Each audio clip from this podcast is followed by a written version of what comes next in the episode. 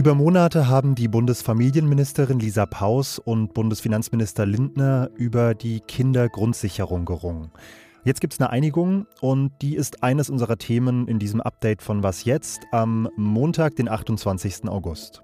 Außerdem, Good News, es wird erstmal keine unbefristeten Bahnstreiks in Deutschland geben und der Konflikt um den spanischen Fußballfunktionär Luis Rubiales nimmt immer absurdere Züge an.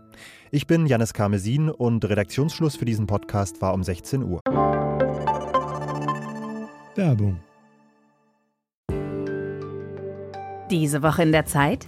Die Bücher des Frühlings. 16 Seiten blühende Fantasie. Von gefährlichen Liebschaften, einer Flucht auf dem Mississippi und magische Erzählkunst. Das Literaturspezial zur Buchmesse in Leipzig. Die Zeit, Deutschlands größte Wochenzeitung. Jetzt am Kiosk oder direkt bestellen unter zeit.de/slash Also wenn hier vorne direkt an meinem Mikro Lisa Paus Idealvorstellung der Kindergrundsicherung liegt, dann liegt das, was sie jetzt am Ende bekommen hat, eher so irgendwo hier hinten. Zusätzliche 12 Milliarden aus dem Bundeshaushalt hatte die Bundesfamilienministerin ursprünglich mal für ihr Prestigeprojekt veranschlagt. Sie ist dann erst runter auf bis zu 7 Milliarden Euro und jetzt, nach viel öffentlichem Gezanke und Gezeter mit dem Bundesfinanzminister, bekommt sie gerade einmal 2,4 Milliarden zugesagt.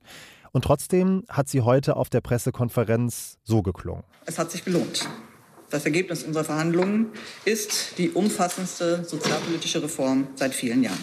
Dazu die Frage an Marc Schieritz aus dem Zeit-Hauptstadtbüro. Das klingt so ein bisschen nach guter Miene zum bösen Spiel. Wenn man sich die Zahlen anschaut, dann gibt es doch hier eine klare Verliererin und die heißt Lisa Paus, oder nicht? Ja, so sieht es auf den ersten Blick aus. Es ist allerdings ein bisschen komplizierter, denn diese 2,4 Milliarden, die beziehen sich auf 2025. Das ist allerdings vollkommen unklar, ob es zu viel Geld sein wird, vielleicht auch weniger, aber vielleicht eben auch mehr, weil nämlich der Entwurf festschreibt, dass die Sätze, also das Existenzminimum, der Bedarf von Kindern, auf den dann dieser Entwurf angewendet wird, auch neu berechnet werden sollen. So, und das heißt, die entscheidende Variable ist noch gar nicht festgelegt. Und wenn man jetzt zu dem Ergebnis kommt, zu einem späteren Zeitpunkt, dass eben, also dass Kinder mehr Geld brauchen, damit ihr Existenzminimum garantiert wird, dann werden entsprechend die Kosten, die diese Kindergrundsicherung verursacht, steigen. Insofern kann man sagen, es wurde ein neues System etabliert, das potenziell auch noch deutlich ausgeweitet äh, werden kann. Insofern ist gar nicht so klar, ob Lisa Paus nicht vielleicht doch die heimliche Gewinnerin ist.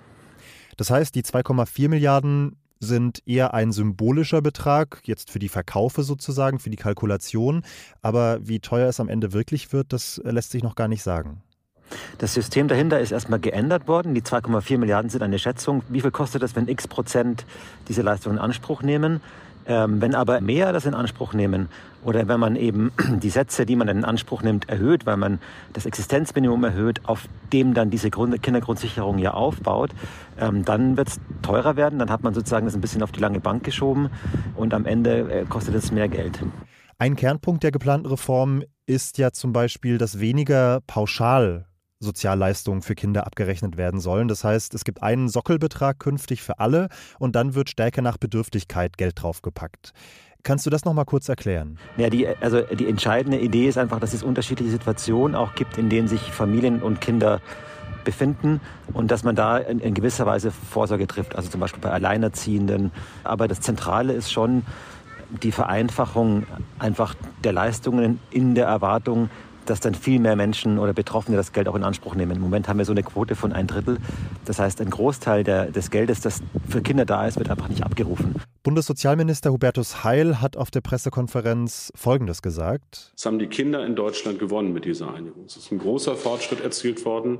Stimmt das? Ist das eine Reform, die Kinder aus der Armut holen kann? Also gewonnen weiß ich nicht. Es wird sicherlich nicht die Kinderarmut beenden.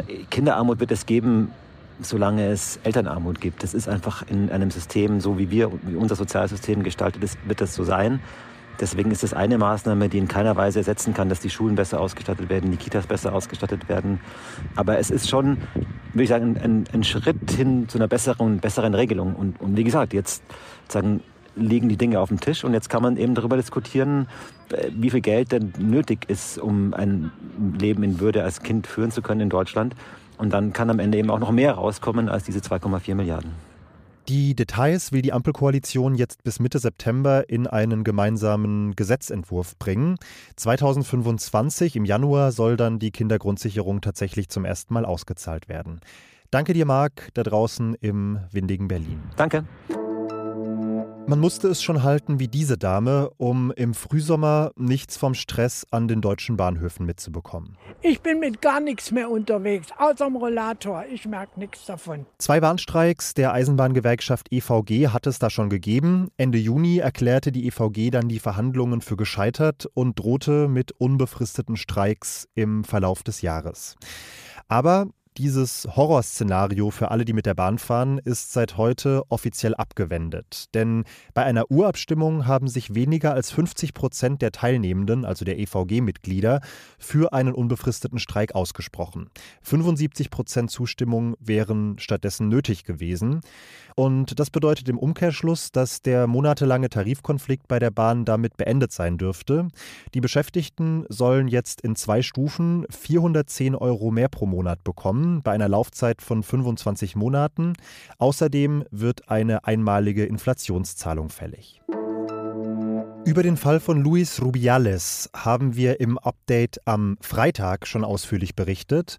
Rubiales, der ja bei der Siegerehrung der Fußball-WM die spanische Spielerin Jenny Hermoso ungefragt auf den Mund geküsst hatte, hatte sich bei einem öffentlichen Auftritt zum Opfer einer in Anführungsstrichen sozialen Hinrichtung erklärt.